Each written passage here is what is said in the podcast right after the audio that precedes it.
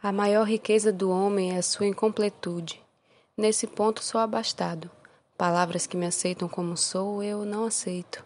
Não aguento ser apenas um sujeito que abre portas, que puxa válvulas, que olha o relógio, que compra pão às seis horas da tarde, que vai lá fora, que aponta lápis, que vê a uva, etc, etc.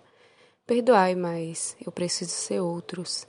Eu penso renovar o homem usando borboletas. Poema de Manuel de Barros, por Paula Reis.